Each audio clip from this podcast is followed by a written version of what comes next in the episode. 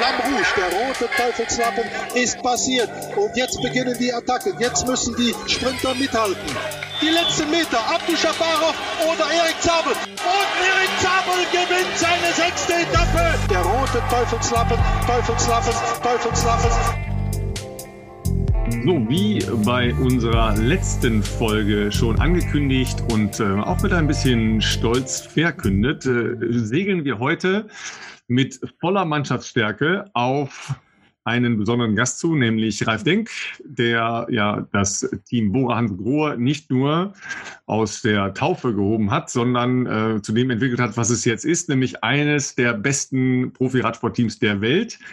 Und das äh, nötigt sogar unserem adeligsten äh, Podcaster in unserer Runde, Sebastian von Freiberg, äh, tiefe Hochachtung ab. Aber äh, Sebastian, was ist das, was dich an dem Typen oder an dem äh, Defilé der Fahrer oder an dem Team insgesamt am meisten begeistert? Alles. Nein, also ich denke, wenn wir in Deutschland ein, ein Radsportteam von der Qualität haben und zwar von null auf, aus, auf aus aufgebaut, ähm, was äh, unser Gast da äh, geleistet hat. Das ist schon sensationell und auch die ganze Entwicklung. Ich meine, ich war immer schon äh, Sagan-Fan, dass der dann auch dahin gegangen ist ähm, und dass, wenn man sich vorstellt, dass, dass Ralf Denk letztlich äh, irgendwann mal ein kleines Radsportgeschäft hatte und dann äh, eigentlich um sein Radsportgeschäft zu promoten ein kleines Amateurteam gegründet hat und dann kontinuierlich gewachsen ist und jetzt an der Weltspitze ähm, und das mit so vielen tollen deutschen Fahrern, dann ist das doch großartig. Ja, vor allen Dingen ist es ja ein Radsportteam mit sehr vielen Facetten. Wir haben das an der einen oder anderen Stelle immer wieder angesprochen, logischerweise bei den großen Rundfahrten ist das Team präsent. Klar, wenn ich in der World Tour bin, also unter der edlen Gruppe der Top-Teams unterwegs bin, dann gehört das natürlich dazu. Auf der anderen Seite in dem Klassikerbereich auch top vertreten. Ja, sehr viele spannende Persönlichkeiten in dem Team drin. Ja, also Peter Sagan hast du genannt, äh, Emo Buchmann, ähm, Ackermann, Schachmann. Da kannst du ja, ja, Großschattner. Und das ist ja auch schon eine unfassbare Bandbreite bis hin zu den Neuverpflichtungen. Ähm, da wollen wir natürlich dann gleich auch von Ralf wissen, was da die Strategie hinter ist. Denn die waren ja auch so spannend, dass wir immer wieder gesagt haben, hm, also wir jetzt so als Amateur-Pedalumdreher wissen nicht so genau, was da jetzt hintersteht und was die Potenziale und die Ideen dahinter sind.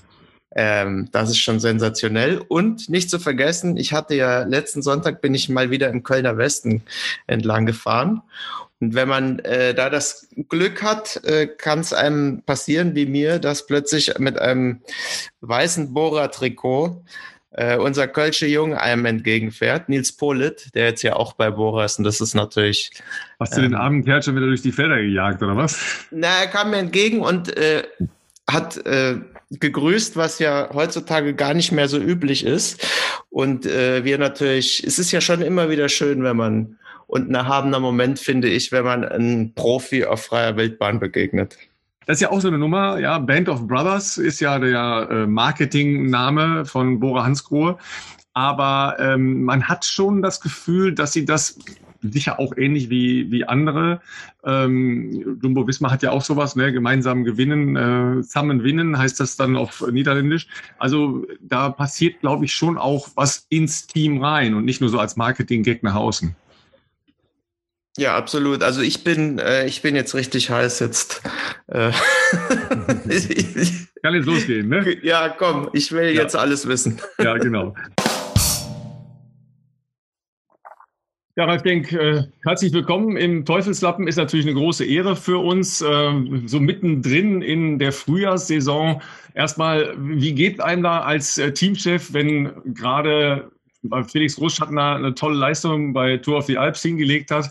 Und morgen ist ja noch äh, mit Lüttich, Bastogne Lüttich äh, zumindest ein großes äh, Ass im Ärmel mit äh, Max Schachmann. Ähm, also wie, wie, geht man da so in so ein Wochenende und aus äh, so einer Frühjahrssaison raus? Ja, zuerst mal äh, Hallo an alle Zuhörer. Ja, ähm, das ist natürlich eine Doppelbelastung für uns im Management. Äh, einerseits haben wir die Frühjahrssaison, die wo doch schon sehr fordernd ist und äh, morgen mit äh, Lüttich-Bastogne Lüttich das letzte große Frühjahrsrennen. Äh, was noch erschwerend dazu kommt, ist äh, die ganze Situation äh, mit Covid. Das ist ein enormer Mehraufwand für die Teams. wir sind so viel unterwegs und haben Fahrer aus elf Nationen, die müssen dann wir bei jedem Grenzübertritt ja quasi äh, die Länderbestimmungen beachten. Also es ist viel, viel extra Arbeit für, für uns, äh, für unser Backoffice. Und auf der anderen Seite äh, ist das Management äh, aktuell ganz, ganz stark schon beschäftigt, die Saison 2021 zu planen.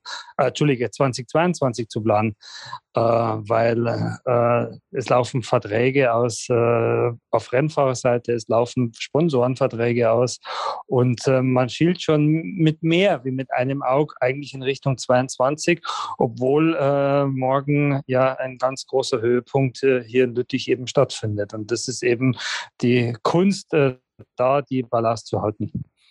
Ja, das äh, stelle ich mir auch so ungefähr vor, dass man äh, gar nicht weiß, wo man anfangen und aufhören soll. Ähm, wenn wir mal einen kurzen Blick auf diese Zukunftsplanung legen, klar, äh, Peter Sagan ist ja logischerweise gerade äh, die große Diskussion, ähm, was macht er, was macht ihr mit ihm? Ähm, ich weiß gar nicht, äh, hängt Specialized da auch noch dran? Ist Specialized auch ein Vertrag, der ausläuft? Specialized ist ein Vertrag, was ausläuft, äh, richtig, ist aber jetzt nicht gekoppelt an Peter Sagan. Äh, aber das ist auch kein, äh, oder da braucht man auch keinen Hehl draus machen, dass äh, Peter auch persönlich gute Kontakte genau, hat ja. nach Specialized. Und wie gesagt, ähm, wir, wir stehen in Verhandlungen mit Peters Management um die Zukunft. Wir stehen aber auch mit Specialized in Verhandlungen. Und ähm, Mei, klar, äh, ist es äh, eine, eine, eine ein Aushängeschild, äh, Peter. Es macht sicherlich je, jeden Teammanager stolz, ihn in den Reihen zu haben. Äh, aber wie gesagt, der Ausgang ist ungewiss äh, und ähm, ich persönlich bin schon gespannt, äh, ob es dann schlussendlich eine Einigung äh, gibt oder ob äh, sich unsere Wege treffen. Aber der Ausgang ist offen auf jeden Fall. Ja, logischerweise sind das ja auch äh, alle Radsportfans, das ist ja klar. Ähm, Sebastian ist äh, ein riesen äh, Peter-Fan, ist ja einer der großen Charaktere, sage ich mal, in äh, dem gesamten ähm, Profifeld ja logischerweise. Ähm, der ja auch die letzten Jahre euch getragen hat, ja auch eine große Entwicklung von Bora Hans Grohe in den letzten zehn Jahren äh, mit begleitet hat, logischerweise weil da jetzt so äh, auch immer wieder Kommentare kamen, ja, der hat halt nicht mehr drauf und so. Also meine, äh, selbst äh, die Rennen, die er jetzt bestritten hat, äh, hat er, glaube ich, gezeigt, dass er es immer noch drauf hat, ja. Und er bleibt ja eine Persönlichkeit. Das sind ja immer so die Sachen, die man abwägen muss, logischerweise. Ja. Ja, absolut. Wie gesagt, die Persönlichkeit, die Reichweite, was er hat, gefällt natürlich auch unseren Sponsoren. Ähm, auf der anderen Seite äh, ist Erfolg äh, schon auch sehr wichtig und wir sind mit ihm sehr erfolgserwöhnt, äh, verwöhnt. Er hat ja die Weltmeisterschaft 2018 gewonnen, Paris-Roubaix 2019. Das sind ja die größten Eintagesrennen der Welt. Die haben wir, äh, hat zwei grüne Trikots für uns gewonnen. Da sind wir sehr dankbar. Äh, was auch toll war, dass äh, in seinem Windschatten quasi äh, die Jugend oder die dortmalige Jugend, heute sind sie ja gar nicht mehr so jung, wie ein Emanuel Buchmann, ein Pascal Ackermann, aber auch ein Patrick Konrad, ein Felix Großschartner, die waren ja alle schon zu der Zeit bei uns in der Mannschaft und äh, die hatte ja keiner auf dem Zettel und die haben sich eigentlich äh, schön in seinem Windschatten äh, entwickeln können ohne Druck.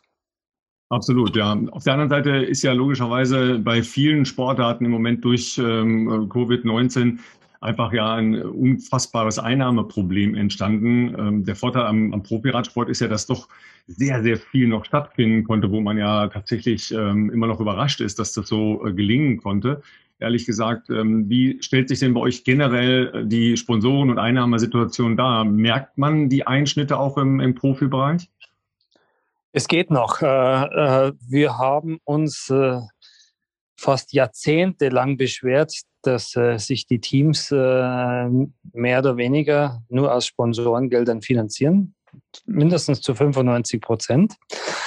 Das ist natürlich auf der einen Seite eine Abhängigkeit. aber diese Situation hilft uns ein bisschen in Covid. Das heißt, wir haben noch nie von den äh, Millionen Zuschauern am Streckenrand der Tour de France äh, finanziell partizipiert. Und äh, jetzt stehen natürlich äh, gar keine Leute an der Strecke oder fast keine, äh, weil es eben auch nicht erlaubt ist. Ähm, und ähm, insofern natürlich äh, emotional schade für die Rennfahrer, weil die fahren natürlich gerne vor Publikum. Aber wirtschaftlich wirkt sich das jetzt äh, nicht aus für uns. Und äh, unsere Sponsoren, der Hauptbenefit äh warum das sie das machen, ist eben äh, die Logopräsenz im TV. Und äh, es werden ja fast alle Radrennen mittlerweile oder Profiradrennen äh, im, im TV gezeigt. Und somit haben wir eigentlich auch die keine wirklichen äh, Verluste. Und äh, deswegen können wir oder kann ich sagen, und ich glaube auch für meine Kollegen, äh, die wo Teams betreiben, dass äh, der Radsport schon äh, stabil dasteht. Was noch erfreulich dazu kommt, ist, äh, dass äh, das Fahrradfahren in der Pandemie äh, schicker geworden ist. Also es ist, äh, wird viel mehr mit dem Fahrrad gefahren, was ich persönlich sehr gut finde. Äh, was auch gut ist, äh, dass dann eben Fahrräder gekauft werden und äh, die Fahrradhersteller äh, haben dann eben wieder Budget, das sie in die Teams stecken können. und von dem her würde ich sagen, geht es dem Radsport im Vergleich zu vielen anderen Ballsportarten oder Hallensportarten, die wo massiv auf Zuschauereinnahmen angewiesen sind, noch relativ gut. Ja, also wenn man ja reinschaut in äh, den Handel, ist es ja im Prinzip im Moment so, dass man gar nichts bestellen kann oder äh, ewige äh, Lieferzeiten hat, ja. Ähm, trotzdem gab es mal eine Phase oder in diesem Jahr auch eine Phase, wo Sie sich wieder wünschen würden, ach, würde ich doch in meinem Laden stehen und äh, einfach ein paar äh, Leute mit, äh, mit neuen Rädern beglücken? Nee, meine, meine Zeit als Fahrrad-Einzelhandel, äh, Einzelhändler äh, jeder, der es nicht weiß, ich habe von, vom Jahr 2000 bis 2015 einen Fahrrad-Einzelhandel gehabt. Und äh, den war eine schöne Zeit, aber ich vermisse die Zeit auch nicht. Und äh, ich bin gerne on the road mit dem Team unterwegs. Und äh, meine Stärke ist sicherlich der kaufmännische Part äh, im Team und Leute zusammenbringen, äh, Strukturen aufzusetzen, äh, Leute dazu bewegen, dass die miteinander kommunizieren. Das sind sicherlich meine Stärken. Ich bin nicht so tief involviert äh, im, im Sportbereich äh, und im Trainingsbereich. Dafür haben wir Sport, äh, Spezialisten mit Enrico Polschke und äh, Dan Lorang. Aber alles in allem äh, bin ich sehr, sehr glücklich mit der Situation, wie das sich für mich darstellt. Ja, aber weil Sie gerade diese beiden äh, Personen ansprechen mit äh, Polschke und äh, Dan Rang, das ist ja genau die Kunst, dann die Menschen zu finden äh, und die machen zu lassen in ihrem äh, Einflussbereich. Und genau an den Stellen habe ich ja auch den Eindruck, dass, sagen wir mal, die wenigen Top-Teams ähm, sich enorm unterscheiden von denen, die dahinter sind, dass halt eine sehr viel größere Differenzierung und auch sicher eine tiefere Professionalisierung in den Teams stattgefunden hat in Richtung Leistungssteuerung, differenziertes Training, äh, sicher auch äh, taktische Ausbildung der Fahrer. Ähm, wie stark hat sich das äh, bei Ihnen verändert, in dem äh, Entwicklungsprozess des Teams? Ja, es hat sich da viel, viel äh, getan. Und das ist auch der Grund, warum dass wir äh, viel, viel mehr Geld brauchen, äh, wie zu Zeiten eines Team Gerolsteiners oder eines Team Milrams zum Beispiel. Ja, die, die Teambudgets haben sich ja mittlerweile verdreifacht äh, seit äh, Anfang der 2000er Jahre. Und äh, das ist natürlich dem geschuldet, weil äh, nichts mehr dem Zufall überlassen wird. Ja, also das geht los äh, von einem Ernährungsberater, von einem Koch bei jedem Rennen, von Physiotherapeuten, aber von Osteopathen, von einem Ärzteteam, von einem Trainerteam, zum Team Team Telekom zum Beispiel hat nie Trainer gehabt. Gell? Das ja. äh, ist auch erst äh, in der Neuzeit des Radsports gekommen. Da haben sich die Fahrer äh, selbst um ihr Training gekümmert oder es haben die sportlichen Leiter mit übernommen. Heute gibt es ein Trainerteam, ein sportliches Leiterteam äh, und und und. Also wir haben dann äh, schlussendlich äh, inklusive der Rennfahrer über, über 100 Leute äh, am Start. Das muss natürlich dann alles zusammengeführt werden. Äh, was ich vorher noch vergessen habe, der Scouting-Bereich äh, enorm wichtig, äh, dass man junge Talente findet, die wo überdurchschnittlich begabt sind. Und äh, da gibt es bei uns äh, im Team 13 Abteilungen, die müssen alle angesteuert werden und die müssen da funktionieren und miteinander arbeiten. Ja. Ja gut, aber wenn da am Ende Band of Brothers bei rauskommt ähm, und das auch so gelebt wird, äh, dann, dann passt das ja irgendwo. Und an sehr vielen Stellen habe ich schon den Eindruck, dass das ziemlich gut passt. Wobei, ähm, Sie haben es gerade angesprochen, die, diese Perspektivgeschichte, da waren ja ein paar äh, Veränderungen und Neuzugänge dabei zu diesem Jahr, die für viel Augenbrauen hochziehen gesorgt haben, ähm, mhm. sowohl auf der sportlichen Topseite, weil Wilko Keldermann hatten ja also vor dem Giro im vergangenen Jahr nicht jetzt so viele Leute auf dem Schirm, äh, dass das halt äh, so ein herausragender Rennfahrer sein könnte.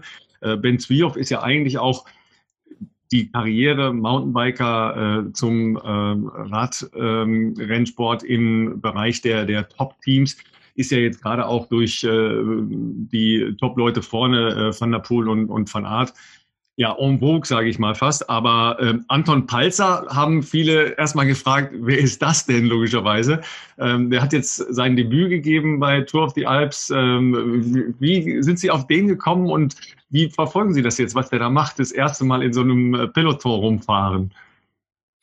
Ja, äh, Anton Palzer ist Skibergsteiger. Skibergsteigen ist bei uns in der, in der Region, also wo ich beheimatet bin, südlich von München, äh, ein Breitensport. Äh, es gibt aber auch eine Rennszene, äh, aber ist sehr populär.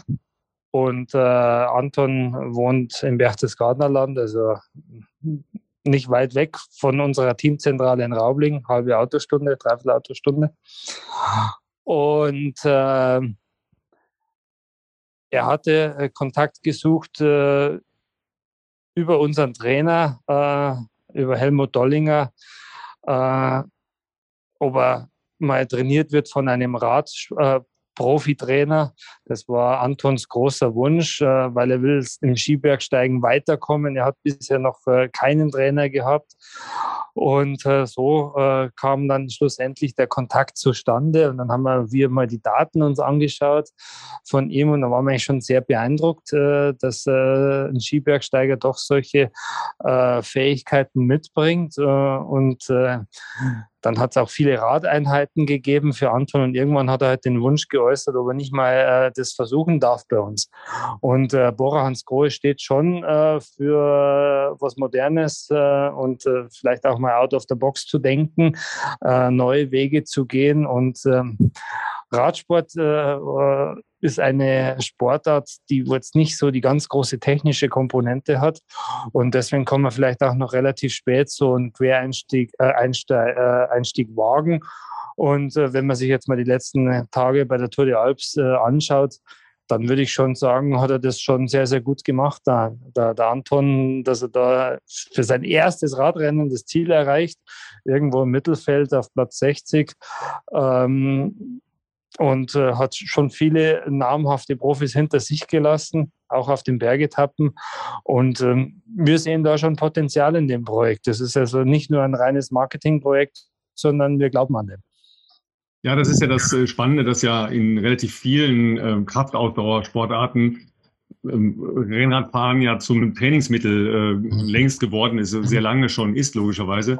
Weil so eine andere Figur hatten wir hier bei uns im Podcast auch schon, äh, ist ja Jason Osborne, der äh, dann zwar auf der Rolle, aber eben auch als Ruderer äh, dann da gestandene äh, Radprofis geschlagen hat. Also da gibt ja schon so ein paar Crossover-Geschichten. Ne? Cameron Worth, äh, eigentlich ja auch Ruderer, dann äh, Triathlet und äh, fährt jetzt bei Ineos ja auch die großen Runden. Und äh, wenn wir das gesehen haben äh, bei der Vuelta, wo der da rumgekurbelt ist, also schon spannend, dass da gar nicht immer so der klassische Weg ist. Was äh, würden Sie denn sagen, ist jetzt eigentlich der klassische Weg? Weil die, die Mountainbiker-Szene ist natürlich jetzt schon äh, beachtlich, was die äh, nach ganz vorne transportiert haben, ja auch an jungen Leuten. Ne? Ich glaube, den klassischen Weg, den muss man fast verlassen äh, im Scouting-Bereich, weil, äh, also aus deutscher Sicht, wir haben ja keine Radrennen mehr. Ja, wir haben keine Straßenradrennen ja. mehr äh, in Deutschland. Es gibt noch ein paar Rundstreckenrennen, aber es gibt nicht mehr wirklich viele Straßenrennen. Die, sind, die ganzen Vereine äh, werden mit Auflagen zugemüllt, wenn sie äh, ein Straßenrennen organisieren wollen, dass jedem Vereinsvorstand, wo ich das absolute Verständnis habe, die Lust vergeht, irgendwas zu organisieren, weil er, bevor das, äh, Organisieren beginnt, schon mit einem bei einem Gefängnis äh, ste äh, steht, mit, äh, weil er die persönliche Haft Haftung dafür übernehmen muss, wenn irgendwas schief geht. Und äh, da traut sich keiner mehr rüber. Das ist für mich der Hauptgrund, warum dass wir keinen Straßenradsport mehr haben in Deutschland oder fast keinen mehr. Und wenn wir keine Nachwuchsrennen mehr haben, haben wir natürlich auch keinen äh, Nachwuchs auf der Straße. Anders ist beim Mountainbike. Da haben wir sehr große Starterfelder im Nachwuchsbereich, was sehr, sehr schön ist. Die Rennen sind natürlich auf Wald- und Wiesenwege viel einfacher zu organisieren wie auf der Straße. Uh, und uh, das ist sicherlich für uns im Scouting eine ähm, eine äh, tolle äh, Plattform, auch äh, in, zum Mountainbike schauen, zum Cross zu schauen. Aber bei uns in den Gefilden äh, bietet sich natürlich auch Wintersport an. Ja? Und äh, wer ein bisschen genauer die Tour de, Tour de Alps jetzt am Wochenende äh, verfolgt hat, da ist ein 18-jähriger Biathlet, der Florian Lipowitz vom Team Tirol, unter die besten 20 gefahren. Der kommt auch vom Biathlon. Ja, und äh, äh, auch den hatten wir auf der Liste und den hat äh, Dan Lorang, äh, mein äh, Head of Performance, entdeckt. Ja, und den haben wir jetzt mal äh, platziert beim Team Tirol. Äh, aber auch da ist ein Quereinsteiger mit beachtlicher Leistung, ein ganz junger Bursche, letzte Woche schon bei der Tour de Alps mitgefahren. Ja, ne, das äh, kam, sagen wir mal, in, in Deutschland in der Berichterstattung nicht so an. Da ist ja der Fokus dann doch immer auf sehr wenigen äh, populären mhm. Namen. Ähm, aber ich habe das schon verfolgt, dass da so ein Biathlet ist. Da sind ja auch äh, Sportarten, die ja logischerweise eine unglaubliche physische Leistungsfähigkeit mitbringen und sowieso sehr viel Sommertraining mhm. auf dem Rad sowieso vollziehen. Ja, also da kann es natürlich dann immer auch wieder diese Geschichten geben, äh, weil Sie dann Orang ansprechen, den äh, ich persönlich jetzt sehr gut kenne aus der Triathlon-Szene ähm, ist auch ein äh, Triathlet äh, in der Lage, was die äh, Wattleistung und äh, auch sicher das, äh, das, das Handling eines Rades angeht, äh, auch mal so einen Sprung zu machen? Ähm, durchaus ja. Beim Triathleten ähm, glaube ich, ist ein bisschen der Nachteil, dass, äh, also ein, ein, kleiner Nachteil sehe ich da schon, weil äh, im Triathlon hat man nicht so das Gefühl für Geschwindigkeit. Wenn ich jetzt mal zum Biathlon gehe oder zum Skibergsteigen, da ist vielleicht doch äh, die Abfahrt, die, das Skigefühl, die Geschwindigkeit, das Gefühl für die Geschwindigkeit. Also im Biathlon fährt man auch sehr schnell runter. Das sieht man im Fernsehen nicht so, aber das ist schon, die fahren schon auch mit äh, 40, 50, 60 km/h den Berg runter auf den schmalen Schienen. Äh, und äh, beim Skibergsteigen fährt man ja auch im, äh, im freien Gelände runter. Also da schult man auch das Gefühl für Geschwindigkeit. Das ist beim Triathlon so, wenn die da so lange Strecken geradeaus fahren, das fehlt vielleicht da. Also ich würde sagen, ein Triathlon tut sich schwerer im Feld zu integrieren, wie jetzt ein Skibergsteiger oder ein Biathlet. Das ist aber meine persönliche Meinung. Ja, aber äh, spannende Erklärung, ähm, die man ja auch erstmal so machen muss, logischerweise, ja, weil äh, Dan Lorang ist ja dafür bekannt, dass er sehr breit seinen Fokus stellt, ja, und überall ja seine, seinen Input äh, saugt, ja, aus, aus dem, was er macht. In den Social Media Posts äh, ihrer Fahrer kommt ja auch immer vor, dass der die schon auch alle äh, im Training an ihre Grenzen führt, ja, weil ja da doch durchaus individuelle Belastungen stattfinden auf die jeweilige Spezifik der einzelnen Fahrer. Ähm, wie sind da die Rückmeldungen aus dem Team? Mein, äh, Dan hat einen sehr liberalen äh, äh Führungsstil, der war auch so generell im Team gepflegt wird. Also wir haben keinen diktatorischen Führungsstil, sondern eher, ähm, wir raten den Fahrern dies zu machen. Äh, wir zwingen sie aber nicht dazu.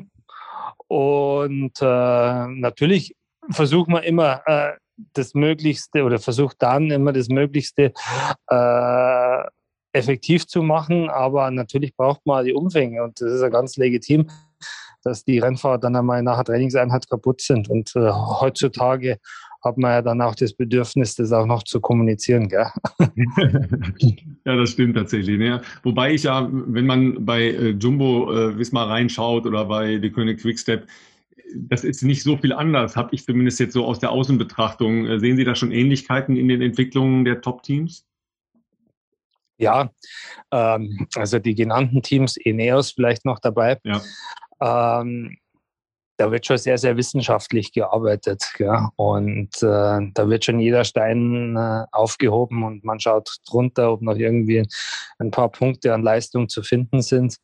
Und ähm, da unterscheiden sich, glaube ich, so die genannten Teams. Ich bin froh, dass wir da auch dazugehören, äh, schon von, äh, zu den äh, Teams, die wo vielleicht äh, im Mittelfeld sind oder im letzten Drittel der World Tour. Ja, absolut. Ähm, dann ist ja noch eine entscheidende Frage, welche Strategie verfolge ich eigentlich als Team insgesamt? Ähm, also wie breit stelle ich mich auf oder äh, gehe ich halt wie der König vielleicht eher darauf, äh, am Ende des Jahres so viel Siege wie möglich zu haben? aber vielleicht nicht unbedingt in Richtung der großen Rundfahrten. Äh, Sie wählen ja so eine, so eine mittlere Strategie, ja, äh, das eine tun, das andere nicht lassen. Ähm, wie ist die Perspektive für die nächsten Jahre? Bleibt das so? Das hängt natürlich äh, viel von der Personalie Sagan ab. Deswegen können wir jetzt zur zukünftigen Strategie noch gar nicht so viel sagen. Äh, Im Moment äh, sehe ich das genauso wie, Sie, dass äh, äh wir sowohl in die Klassiker äh, mit Peter eine Rolle spielen wollen oder tun. Äh, wir haben mit Pascal Ackermann, einen der besten Sprinter der Welt und haben äh, auch immer wieder Tuchfüllung zum Podium bei äh, großen Landesrundfahrten. Leider Gottes ist es noch nie gelungen, aufs Podium zu fahren. Und äh, ich hoffe, das schafft man ja eben im Jahr 2021. Äh, ja, da stehen natürlich äh, logischerweise die Namen Emo Buchmann und äh, Wilko Keldermann für, klar. Ähm, ich habe irgendwann mal eine Einlassung von, von Dan Lorang zu den Sturzfolgen nach dem vergangenen Jahr von Imo Buchmann ähm, gehört, wo er sagte, ja, es wäre gar nicht so an, an Daten ablesbar gewesen, dass dieser Sturz aber doch wirklich nachhaltig ihn ähm, aufgehalten hat in seiner Leistungsentwicklung. Ähm, wie sehen, beurteilen Sie jetzt die Chancen, weil äh, der Giro ja gar nicht mehr so weit weg ist? Ne? Ja, ich glaube, das sind keine Nachwehen mehr zum Giro. Das äh, glaube ich nicht. Ähm, wahrscheinlich hätte man auch aus heutiger Sicht ihn gar nicht antreten lassen bei der Tour. Äh, aber nachhinein ist man immer schlauer wie vorher. Und äh, auch wenn es äußerlich äh, die Wunden verheilen, äh, es sind natürlich auch muskuläre Verletzungen, äh, die wo schon eine ganze Weile dauern, bis das alles wieder regeneriert. Und ähm, ich bin aber optimistisch, dass äh, jetzt da wieder alles gut ist bei Emo. Äh, Im Training läuft es ganz gut aktuell. Emanuel ist äh, noch äh, im Höhentrainingslager in der Serie Nevada und wird dann vom Höhentrainingslager in der Serie Nevada direkt zum Giro anreisen. Und ich glaube schon, dass er konkurrenzfähig ist. Ja, zumindest hat ja dieser Übergang äh, bei Max Schachmann sehr gut funktioniert, jetzt äh, zu den äh, Frühjahrsaufgaben hin. Ähm, da steht ja morgen das Ding noch an, aber bleiben wir vielleicht noch eine Sekunde bei äh, Wilko Keldermann. Als dann da der Trainingssturz war und äh, sicher auch der ein oder andere kleine Sturz jetzt in den letzten Rennen, äh, da, da hat man schon gedacht, mein Gott, haben, haben die jetzt das Pech gepachtet oder was ist, ja, aber sagen wir mal, zumindest die letzten Leistungen waren ja doch wieder sehr gut. Ähm, habt das irgendwo äh, mehr als Schrammen hinterlassen oder waren das nur so kleine Einschüsse? Und, und wie geht's Ihnen, wenn Sie das Telefon äh, stellt und ah, der leider Trainingssturz? Ja, in dem Fall war ich äh, äh, fast vor Ort im Trainingslager. Mein ist natürlich bitter, gell? aber äh, muss man irgendwie immer mit auf der Uhr haben, dass sowas passieren kann. Und äh, wichtig ist halt äh, auch, wenn so eine Krise da ist, äh, weil viele Fahrer verletzt sind, also dass man nicht die Nerven verliert, sondern dass man einfach in Ruhe im Team bespricht, was sind jetzt die nächsten Schritte, äh, wie können wir das Beste aus der Situation machen und äh, nie die Nerven verlieren. Ja, das äh, gehört ja auch äh, leider ein bisschen zum Radsport logischerweise dazu. Es bleibt ja äh, eine gefährliche Sportart. Äh, wobei wir da ja bei einem Thema sind, das im vergangenen Jahr ja durch ähm, Jakobsen bei der Polen-Rundfahrt nochmal wirklich sehr intensiv ja diskutiert wurde. Ähm, jetzt wird natürlich logischerweise äh, sehr äh, sarkastisch halt auf die Maßnahmen geschaut, die die UCI jetzt zum 1. Äh, April in Kraft gesetzt hat. Äh, von wegen äh, Unterarme auf äh, den Vorbau, äh, auf den äh, Lenker, ähm, Supertag und so weiter. Ähm, haben Sie denn den Eindruck, dass ich habe jetzt ja zumindest mal aufblasbare ähm, Abgitterungen ähm, bei dem einen oder anderen Rennen gesehen. Bei der Türkei-Rundfahrt war es jetzt wieder nicht mit einem relativ spektakulären Sturz. Haben Sie zumindest ähm, den Eindruck, dass da wirklich im Sinne der Radfahrer eine Verbesserung eintritt? Ja, eigentlich zu wenig, eigentlich zu, zu äh, äh, zu langsam, auch zu wenig und zu langsam. Aber man muss immer zwei Seiten sehen. Gell? Ähm, so eine Begitterung äh, kostet natürlich auch viel, viel Geld. Und äh, wenn man jetzt meint, äh, in der Pandemie, äh, die Rennveranstalter verdienen ein Schweinegeld, dann hat man Denkfehler. Ja, die kämpfen auch alle ums Überleben. Und wenn man jetzt ihnen alle vorschreibt, ihr müsst jetzt noch äh, die modernsten Banden kaufen äh, äh, und danach Millionen investieren, ich weiß nicht, was so Banden kosten, ähm, dann wird man auch das Falsche erzielen, weil dann werden viele Rennveranstalter einfach sagen, okay, ich kann mein Rennen nicht mehr ausrichten, äh, äh, weil die Auflagen so dementsprechend hoch sind. Ähm, ich glaube, dass man einen Mittelweg finden muss, dass man daran arbeiten muss, ähm, dass man auch äh, solchen einfach, solche einfache Dinge äh, wie zum Beispiel den Bergabsprint bei der Polen-Rundfahrt äh, nicht mehr macht, weil das muss ja nicht sein, äh, dass man äh, sagt, okay, auf den letzten zwei, drei Kilometern keine Kreisverkehre mehr, keine Fahrbahnverengungen mehr, keine Speedbumps mehr. Solche Dinge, die kann man schon mal versuchen rauszunehmen, die wo relativ wenig Geld kosten. Und dann im zweiten Schritt äh, vielleicht äh, äh, rauszuarbeiten, was kann man an, an den anderen Sachen, die wo, wie zum Beispiel Banden, äh, noch äh, verbessern. Aber äh, von 0 auf 100 jetzt alles ändern, ich glaube nicht, dass die Rennveranstalter äh, die finanziellen Ressourcen dafür haben. Ja, dabei sind wir ja auch bei ähm, den äh, zumindest ja zwei, äh, wenn nicht zweieinhalb äh, größeren Rennen in Deutschland, äh, rund um den Finanzplatz äh, Frankfurt-Eschborn und äh, rund um Köln sind jetzt auf jeden Fall schon mal verschoben. Ob die stattfinden, äh, wissen wir nicht. Die sind natürlich extrem abhängig von dem Amateurgeschäft, das drumherum passiert welche Auswirkungen haben jetzt diese leeren Stellen in, im Kalender, aber ja eben auch die Rennoptionen für, für Sie als Team? Sie haben schon gesagt, ja, für den Nachwuchsbereich ist das eher das Problem. Äh, beeinträchtigt Sie das auch? Äh, für mich unbegreiflich, dass man in, in Deutschland äh, in der Pandemie jetzt äh, nicht mal äh, Profi-Radsport betreiben kann. Alle anderen Länder außenrum äh, von Deutschland schaffen es genauso. Also für das äh, ist, ist für mich sehr traurig mit anzusehen, weil der Profisport äh, ja natürlich schon auch, selbst wenn er nur im Fernsehen äh, zu verfolgen ist äh, in der Pandemie, ja auch äh, ähm, Vorbild für die Jugend ist. Gell? Und es ist ein mega Rattenschwanz sieht man keinen Profisport mehr im Fernsehen, kriegen ist die Jugend nicht mehr motiviert, den selbst auszuüben, finden keine Jugendrennen mehr statt, findet kein Radsporttraining. Es ist aktuell auch kein Radsporttraining äh, im Verein äh, erlaubt in Deutschland. Und äh, ich glaube, dass da die Maßnahmen einfach viel zu weit gehen, weil äh, da geht auf der anderen Seite äh, viel, viel mehr kaputt, wenn die, wenn die Jugend äh, keinen Sport mehr äh, betreibt. Gell? Also das ist schon sehr bedauerlich. Ja, wir haben ja auf der einen Seite, das haben Sie ja schon angesprochen, einen Boom in Richtung äh, sich draußen bewegen. Das hat ja ähm, auch das Maßnahmenpaket immer zugelassen, also dass man sehr viele Radfahrer sieht. Aber davon sind wir ja noch lange nicht bei einem äh, leistungssportlichen Ansatz logischerweise. Da gehört ja dann doch ein bisschen was anderes dazu. Ähm, würden Sie denn ein, ein äh, Age-Grouper-Rennen, also ein ähm, Breitensportrennen, auch für durchführbar halten äh, in Deutschland? Da bin ich viel zu wenig Experte, äh, ob das geht oder nicht.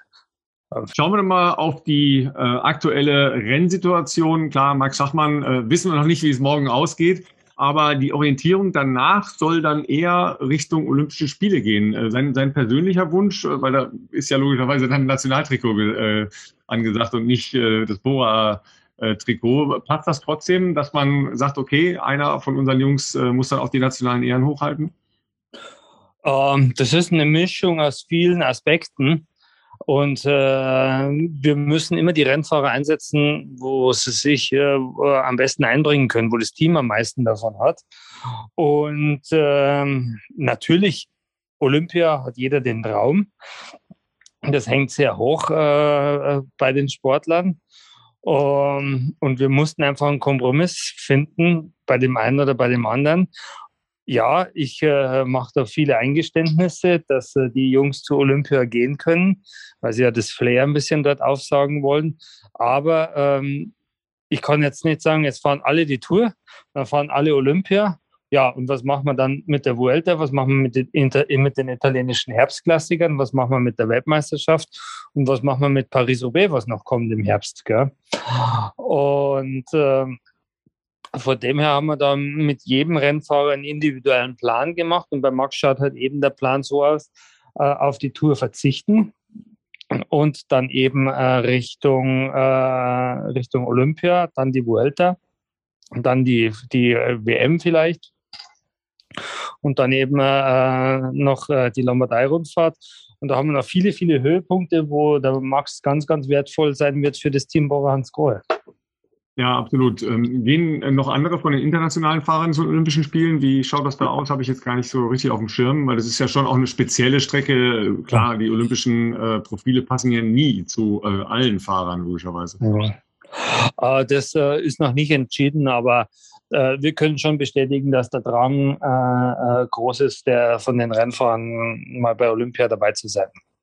Ja, das äh, ist ja, äh, sagen wir mal, äh, insgesamt doch für mich ein bisschen verwunderlich, weil Profi-Radsport ja eigentlich so ähnlich wie andere äh, reine Profiszenen sich ja manchmal so ein bisschen von diesem olympischen Gedanken äh, abwenden. Aber irgendwann habe ich das dann auch mal bei Dirk Nowitzki äh, erlebt, der äh, mir dann bei einer Eröffnungsfeier irgendwie über den Weg gelaufen ist und er sagte dann auch, das ist so ein Jugendtraum, ja, ich wollte das unbedingt machen ich hatte dann manchmal das Gefühl, dass ähm, die ähm, Rennradfahrer das gar nicht so interessiert, aber äh, dann merkt man doch immer wieder, dass das äh, beim Sport ja doch sehr, sehr weit oben noch angesiedelt wird, auch wenn jetzt ja mit Covid, mit Tokio, das äh, ja doch besondere Umstände sind. Ne?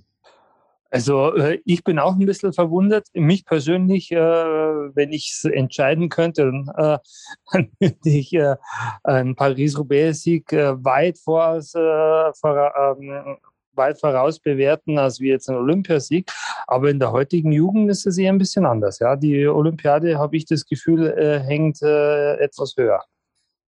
Ja, und wenn man dann natürlich so Strecken hat wie in Rio äh, mit den Sturzgefahren und ja leider auch mit den schlimmen Stürzen, die da passiert sind, da guckt man natürlich dann logischerweise äh, als, äh, als Betreiber eines großen Teams noch ein bisschen anders da drauf. Es ist ja klar, wie ist denn überhaupt Radsport in Japan? Ich habe gar keine Ahnung. Also klar Bahnrad, aber Straßenrad spielt das ja irgendeine Rolle? Uh, weiß ich selbst nicht. Ich weiß, dass die, die renommierten äh, italienischen äh, ähm, Kulthersteller wie Pinarello, wie De Rosa und was weiß ich, wie sie alle heißen, wie Colnago, die sind in Japan sehr, sehr anges angesagt, das weiß ich. Ich glaube das schon, dass es eine Radsportszene gibt. Man hat ja auch äh, äh, mal die Weltmeisterschaft dort gehabt, Utsumiya. Und äh, ich selbst war noch nie, nicht dort, aber ja, Radsport hat natürlich auch den Vorteil, dass man ohne Sportstände den überall austragen kann. Gell? Ja, das ist, ist natürlich ein Riesenvorteil. Außerdem, klar, äh, dass Japaner jetzt auf stylische Produkte äh, eben auch im, im, im Radbereich stehen, das ist ja kein Wunder, logischerweise, ja, weil das äh, sind natürlich dann auch, sagen wir mal, so Edelmarken, die ja jetzt nicht durch den Sport, sondern eben auch durch Design etc. auffallen. Das ist ja klar. Ähm, wenn wir schon bei der Orientierung in, in diesem Jahr sind, ähm, was ist wichtiger, die Tour de France, die ja dann doch relativ eng an den Olympischen Spielen drangeht und in Teilen von äh, der Fußball-Europameisterschaft, wenn sie stattfindet, ähm, überlagert wird? Ähm, oder ist äh, der Ausgleich zwischen den Aufmerksamkeiten Giro, äh, Tour de France und Vuelta schon sehr ähnlich geworden? Oh, das kann ich aus der Ferne so jetzt halt nicht, äh, nicht beantworten. Ähm, aber ich glaube, dass die Tour de France nach wie vor über allem steht und äh, man wird sie trotzdem wahrnehmen, äh, auch äh, wenn jetzt Fußball nebenher läuft, weil äh, ich glaube schon, dass der Radsport mittlerweile einen Platz äh, bekommt in den Medien und es sind ja doch verschiedene äh, Fans, die wo sich für verschiedene Dinge interessieren. Ich glaube, dass da wenig Überschneidung gibt. Ja, bei den Fans ist ja noch so ein anderer Punkt. Wir haben jetzt immer so ein bisschen den Eindruck, dass in, in Deutschland so dieses äh, taktische, auch eine Teamtaktik etc., die bei ähm, sowohl Eintagesrennen, aber vor allen Dingen auch bei Mehrtages- oder äh, den großen Rundfahrten ähm, angewandt wird, gar nicht so verstanden wird. Ähm, haben Sie da so einen Eindruck, dass da vielleicht auch bei äh, der Audience, sage ich mal, äh, noch so ein bisschen Nachholbedarf ist? Weil klar, ich meine, was eine Doppel-Sechs im Fußball ist, das wissen die meisten, aber wie so eine Teamtaktik dann tatsächlich aussieht, ähm, könnten Sie da auch als Team vielleicht noch ähm, mehr transparent machen oder wollen Sie das, ähm, wie eine Taktik bei so einer Rundfahrt dann funktioniert? Ich glaube, dass äh, man da noch viel mehr Hintergrundberichte äh, äh, Berichte bräuchte äh, und Analysen. Und äh, der Fußball ist ja nicht deshalb äh, so angesagt, äh, global, weil nur die Spiele laufen, sondern weil man natürlich äh, die Zusammenfassung äh, und die Analyse und dann eben äh, auch die Vorberichterstattung, das lebt man halt. Und das äh, wäre natürlich schön, wenn äh, das auch so äh, im, im Radsport äh, platziert wird in den Medien, das geht uns ab. Da würden wir uns natürlich äh, immer öffnen und wir, wir, wir beantworten mehr oder weniger jede Medienanfrage. Äh, aber wie gesagt, äh, wenn man nach Belgien schaut, äh, das ist ein Radsport-Kulturland ähm, da ist es schon ganz anders. Gell? Da ist eine Woche vor der Flandern-Rundfahrt jeden Tag die Zeitungen voll äh, für die Flandern-Rundfahrt, die wo dann eben am Wochenende stattfindet. Ähm, es findet aktuell eine Berichterstattung statt über den Profi-Radsport in Deutschland. Aber wie gesagt, die Details vor und nach Berichterstattung, die könnten äh, deutlich mehr noch sein, weil dann äh, würde der Fan äh, es äh, vielleicht noch mehr verstehen, was geht eigentlich in so einem Rennen auch wirklich vor sich und äh, wie funktioniert Profi-Radsport. Ja, den Eindruck habe ich eben auch. Ähm, da spielt natürlich in Teilen auch äh, Visibilität eine Rolle. Ja, also wie gut erkenne ich jetzt die Fahrer, äh, auf die ich ähm, auf meine Aufmerksamkeit legen will.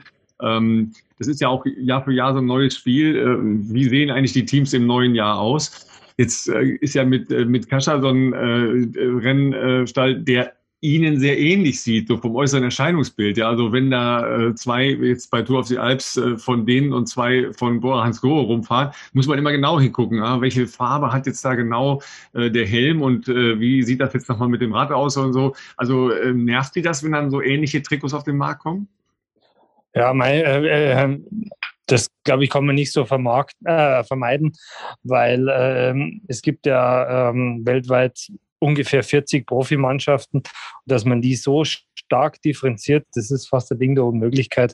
Ja, es ist da, aber ich finde es jetzt nicht so dramatisch.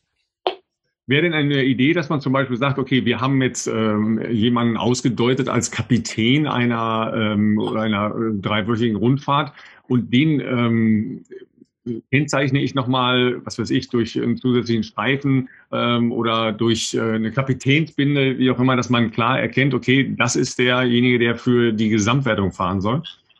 Ja, es ändert sich ja oft in Rundfahrten. Ich glaube, das ist äh, schwer umzusetzen in der, in der, in der Praxis. Und, und ähm, ich glaube, dass wir auch andere Probleme haben, wie jetzt so die Kennzeichnung. Gell? Also ich glaube, äh, dass wir äh, da jetzt gar nicht so dran arbeiten müssen. Was, was sehen Sie denn äh, für eine Problematik in, in der Sichtbarkeit und, und auch in der ähm, Auffindbarkeit von Teams in ähm, Fernsehübertragung?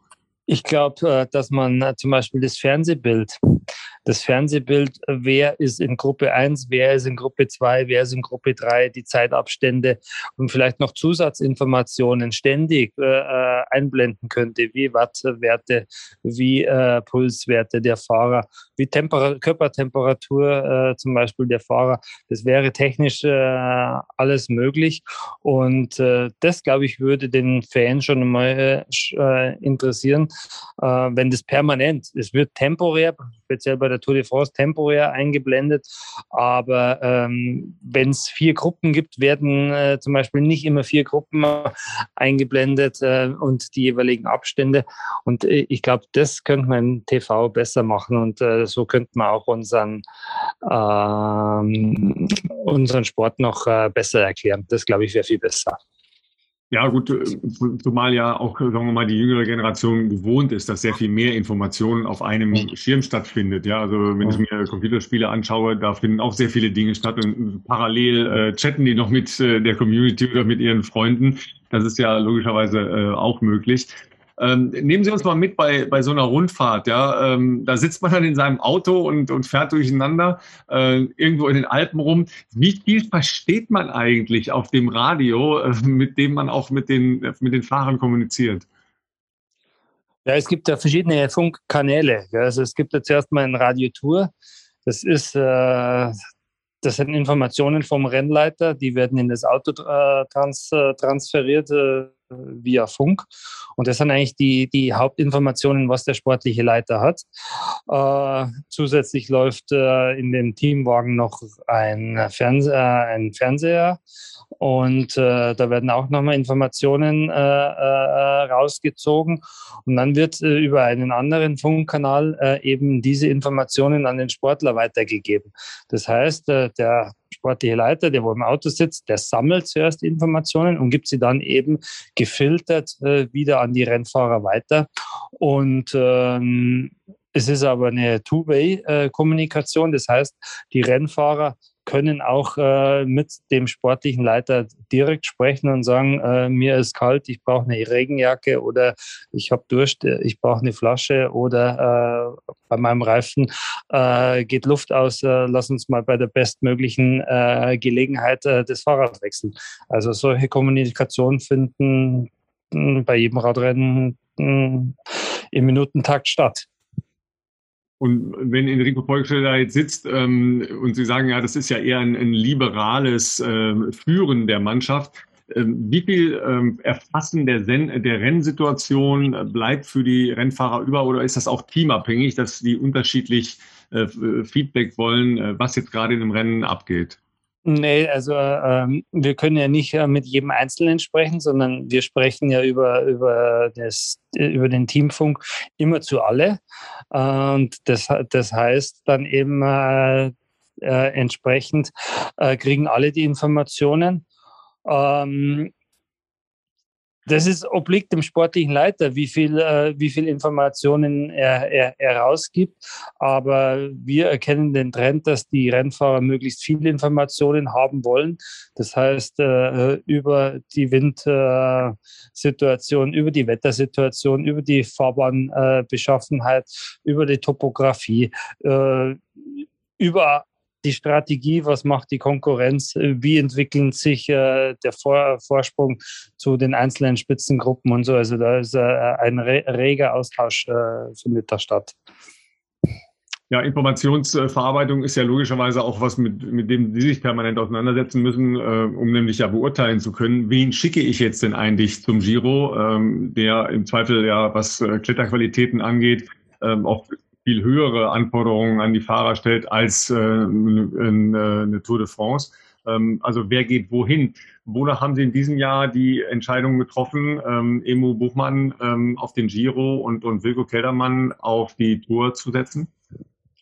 Ja, man schaut sich natürlich äh, beide Strecken an, man evaluiert, wie viel Zeitfahrkilometer sind drin, wie viele Höhenmeter sind drin. Und äh, dann ist man eigentlich da mit Emanuel sehr schnell zu dem Entschluss gekommen, dass ihm vielleicht der Giro besser liegt mit den hohen Bergen, äh, mit äh, relativ wenig Zeitfahrkilometern und Wilco eher für die Tour. Und deswegen ist es eben so entschieden worden. Und äh, äh beide waren da professionell und gingen die Entscheidung auch mit. Und äh, da äh, gab es keine Reibereien.